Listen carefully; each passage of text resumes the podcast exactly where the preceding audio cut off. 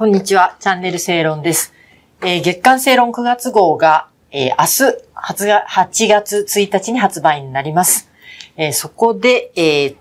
9月号で寄稿してくださっている産経新聞論説副委員長の佐々木瑠衣さんに今日は来ていただきました。よろしくお願いいたはい、します。よろしくお願いいたします。えっ、と、ルイさんが書いてるのが、えーはい外国人定住の現実と周回遅れの移民政策とはい。いうことで、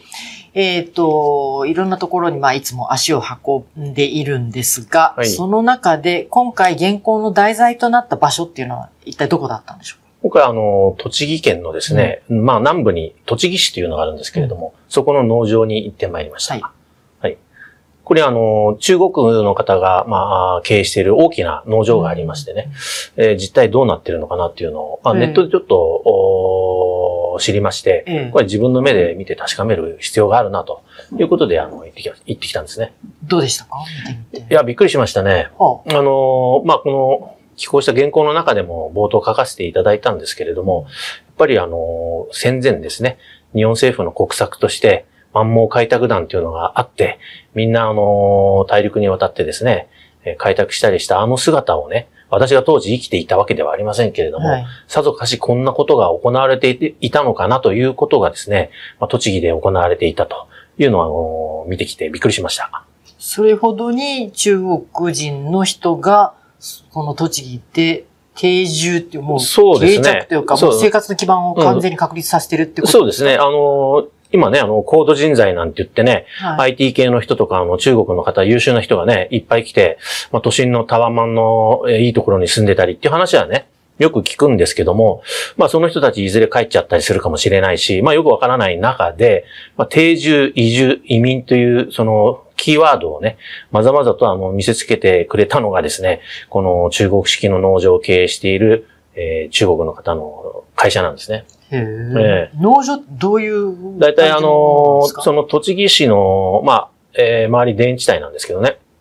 まあ、み3カ所ありまして、大体5万平米ということで、あの東京ドームよりちょっと小さいぐらい、大きいぐらいかな。まあ、同じぐらいの、まあ、敷地をを購入しまして、えそこにあの、中国人が好むような、まあ、あの、パクチーとか、まあ、ちまあ、要は中華、ガチ中華と言われているような食材の系のですね、野菜を栽培しているということなんですね。で、行ってみて、あの、一番ちょっとびっくりしたのが、家畜ですね。これはあの、食べるものじゃなくて、あくまで、えーペットだって言うんですけど、ええーヤギがいたり、ええーガチョウがいたり、ええいやいやいや、これ本当にあの、定住するんだなという、えー思いがしましたね。家畜を見て。家畜ですね。あの、匂いでもう分かったんですけどね。家畜の匂いで。うわ、これは本格的に入植してきてるなという。家畜の匂いでそういうか思いましたあね。はい。だから、あの、農場を作ってね、あの、小規模でやってる中国の方っていうのは、まあ、あちこちいると思うんですね。ええで、中にはあの、ニュースになってるのは河川敷とかで違法にね、あのー畑を耕してなんていう人もいたりして、あと千葉市の美浜区なんかでは、私前、チャイナ団地なんて呼んで、あの、一部の人から怒られたりもしたんですけども。ありましたね。はい。そこも勝手にですね、あの、公営住宅にもかかわらず、野菜、菜園を作ったりですね、彼ら、豆っていうかですね、農園作るのうまいんですね。どこ行っても自分たちの食べるものを作っちゃうんですねそうそう。自分の農園だけは綺麗に作るんですけれども、その、自転車置き場とかゴミ集積場はね、汚いままっていうね、これはあの、地元のうん自治会の人が言ってた話でね。まあ、いずれにしてもあの、畑仕事が好きなんだな、という人たちがですね、桑担いでやってくるとはい。感じなんですね。でもこれ取材した方っていうのは、はいそのバックグラウンドを聞くと、ちょっと驚くようなバックグラウンドですびっくりね。で、まさにその、中国の、まあ、IT 企業から日本の IT 企業に移って、まあ、やっぱりあの、自分の育ったところがね、山東省なんですけれども、チンタオというビールで有名な近くの町なんですが、あの、農業で有名だっていうんで、いつか農業をやりたいと、その夢をお果たしたいと考えていたところで、まあ、中国の本土の方からね、ええ椎茸栽培やらないかって言われて、うんじゃあっていうんで、あの、日本のき IT 企業も辞めて、えで、農業に従事するようになったってえ言ってますね。うんただ、あの、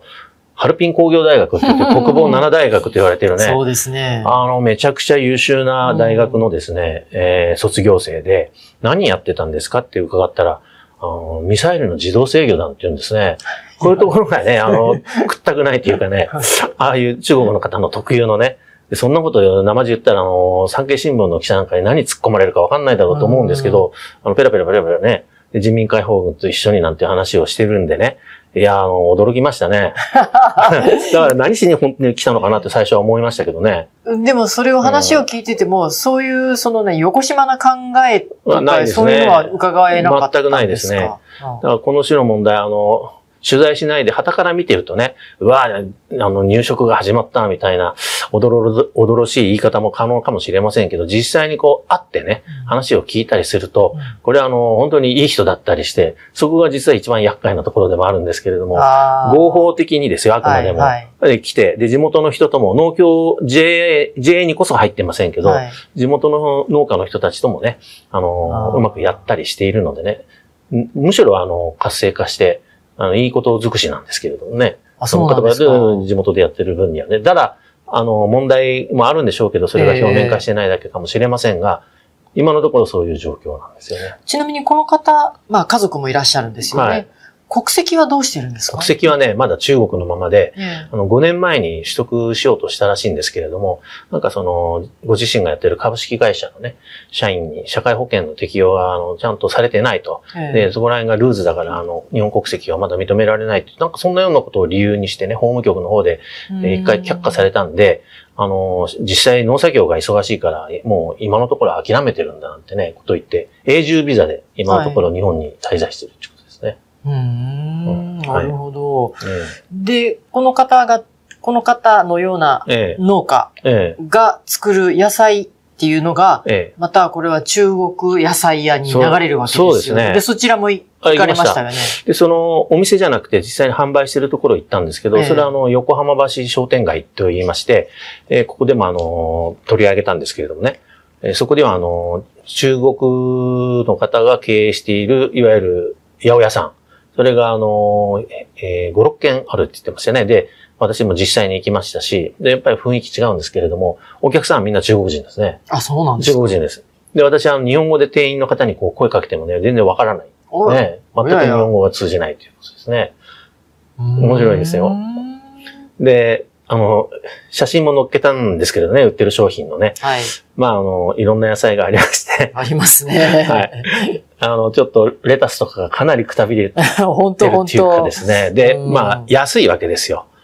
で、口の悪い人なんかは、これあの、私だけが取材したわけじゃなくて、なんかどっかのテレビもやってましたけれどもね、なんかゴミ野菜売ってんじゃないかっていうね、ネットでもそんなような話が出てたりして、それはないだろうと思って行ったら結構あの、やっぱりくたびれてるとか傷んでるうんものが売ってあってね。で、その話をね、他の日本の八百屋さんもあるので、え聞いた話も書いたんですが、やっぱりでもあの、悪かろうがね、安けりゃいいというお客さんもいるし、で、うん、あのーいいものだから高くてもいいというそういうお客さんもいるんで、結局のところ、何を買うかっていうのは消費者のあの価値基準なんでね。そうですね。うん、それはあの皆様にお任せしますっていうんで、まあ、いずれにしても中国人経営だろうが日本人の経営だろうが、まあ、人が集まってきてね、相乗効果であの、両方ウィンウィンというか儲かりゃいいんじゃないのなんてこうんとは言ってましたけどね。はい。今回、まあ、ルイさんにこれ寄稿していただいてですね、はい。結局一番問いかけているのは、はいその日本政府が確たる外国人定住、まあ、その、爪付きで移住、あ、うん移民とかの政策を持たない中で、もう現実は、もう中国人、まあ中国人ばっかり言うのはあれですけど、中国人含め他の外国人も、もう着々と足場を固めて。日本にもう定着しているわけじゃないですか。政策何もなんかあい曖昧なのに。そうですね。あの、日本政府は未だにね、移民政策を取っているってことは明言してないんですよ。で、明言しない中で、その特定技能とか、まあ、いろんな入管のシステムを変えてですね、えー労働者不足のを補おうと。で、どんどんどんどん、まあ、高度人材なんていうことをえー理由にね、えー外国人労働者を入れてるんですけれども、これあの、なし崩し的にですね、どんどん増えていく可能性がある。はいで、それだけではなくて、あの、特定技能の場合、一部その、お家族もね、あの、定住で、よ呼び寄せて定住できるってことで、あの、繰り返せばですね、あの、一生あの、日本に永住できるっていうことで、まあ、これどんどんどんどんなし崩し的に、まあ、押しも押されの移民大国になっていくんじゃないのかなっていうのはもう、はっきりしてるわけですよね。にもかかわらず政府は移民政策を取っていないって言って、で、ちゃんとあの、するべき、まあ、環境の整備っていうのもしていない。で、これが将来、社会の分断につながるんじゃないんですかっていうのをヨーロッパが教えてくれてるわけですよ。最近もフランスでね、暴動がありましたけれどね、あれなんかいい例というか悪い例ですよね。そういうのは、あの、日本もしっかり見ていかなきゃいけないと思います。うん、最近じゃね、あの、川口市で、クルド系の人たちが大暴れしたなんて話が、はい、まさに今日の7月31日付の産経新聞一面にも出てましたけどね。あんなような、えー、光景が日常茶飯事で起きてくる可能性というのが非常に高いと、私は思います。この外国人に関するその政策も曖昧なんだけれども、ええ、日本国内でですね、結局その不法に滞在する外国人に対して、うん、なんかこの寄り添うみたいなね、ちょっと違ったアプローチを取る傾向があるじゃないですか。それを言うとね、あの、いかにもインテリなね、教養高い人に思われるかもしれない。言うのは簡単ですよ。うん、私だってあの、いろんなの言うのは簡単なんだけれども、実際そうじゃない。必ずこの種の話になると、受け入れ側にも問題があるみたいな話になって、そっちがメインになってくる可能性がある。で、そうじゃないんだよってことを口にすると、これは差別だの、あの、排外主義者だのって言われる風潮がある。で、強まっていく。で、気づいたら誰も物を言わなくなっていく。これは一番ね、悲しい、あの、将来になると思いますよ。うん、あくまでも、外国人の人が日本に来るんだったら、それは日本の文化とか、ね、伝統とか、いろいろ決まりを尊重した上で入ってこなきゃいけないわけですよ。私たち受け入れる側が変える必要はないんですよ。そう、合わせる必要ないですね。合わせる必要ない。うん。だから、あの、多文化共生なんていうのはね、私は昔からあの、他の文化を強制的にっていう、あの、強制で強、強く押し付ける方の強制ね。だからね、あの、受け入れる側がね、うん、なんで我慢しなきゃいけないんだっていうのは、あの、根本的にあるわけですよ。それはね、本当サイレントマジョリティなんですね。でそういった声を、あの、救い上げていくっていうのも大事だと私は思ってます。だから、基本的には日本なんだから、日本の法律を守って、まあ、あの、平和に生活してほしいっていうのはありますよね。はい。はい。えー、今、あの、ルイさんが言及したフランスのケースについては、産経新聞パリ支局長の三井美奈さんが、えー、二重社会が起こしたフランス移民の反乱ということで、えー、9月号に寄稿してくださってますので、ぜひ9月号お買い求めください。よろしくお願いします。で、えっ、ー、と、ここでちょっとイベントの紹介を。えー、これ9月9日にやります。えー、私たちがやるべきことということで、まあ、安倍元総理が亡くなった後のえー、まあね、いろんな、まあそろそろもう前に向いていきましょうというメッセージが多分に含まれているものなんですけれども、えー、これを東京の、えー、プレスセンターホールというところでやります。9月9日土曜日、えー、13時30分から開演です。えー、産経新聞のホームページにある産経 ID というところから、えー、申し込んでいただけますので、えー、ぜひこちらの方も申し込んでみてください。よろしくお願いいたします。